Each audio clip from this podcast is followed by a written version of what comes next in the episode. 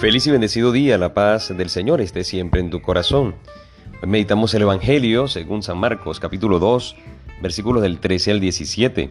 Dice así, en aquel tiempo Jesús salió de nuevo a caminar por la orilla del lago. Toda la muchedumbre lo seguía y él les hablaba.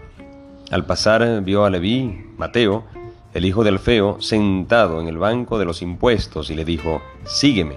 Él se levantó y lo siguió.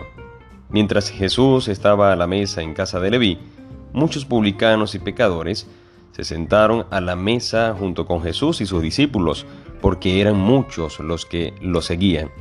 Entonces unos escribas de la secta de los fariseos, viéndolo comer con los pecadores y publicanos, preguntaron a sus discípulos, ¿por qué su maestro come y bebe en compañía de publicanos y pecadores? Habiendo oído esto, Jesús le dijo, no son los sanos los que tienen necesidad del médico, sino los enfermos.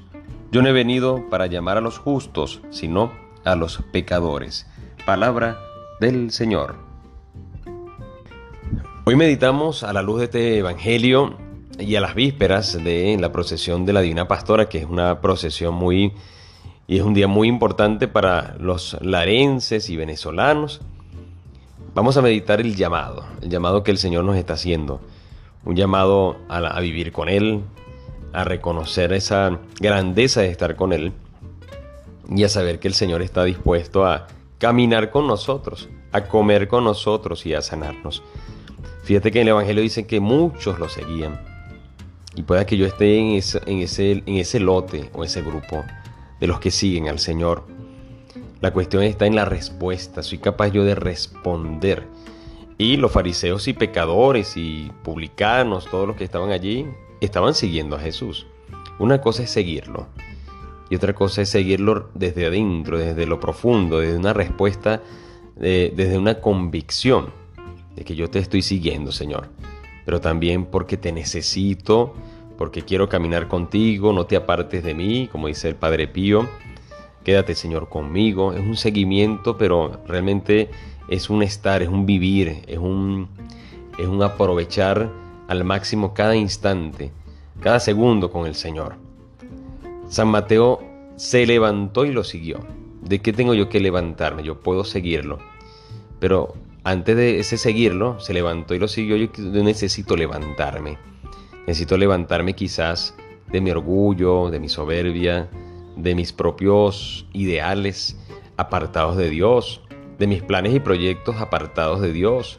Yo necesito levantarme de esa, de esa miseria en la que me encuentro, de ese vicio, de esa actitud egoísta quizás, de ese, sí, de ese protagonismo que no me deja avanzar, aunque siga el Señor, pueda que yo esté siguiendo ahora a Dios, pero no me he levantado, que siga allí dormido o que siga allí en el suelo, es el suelo de la miseria.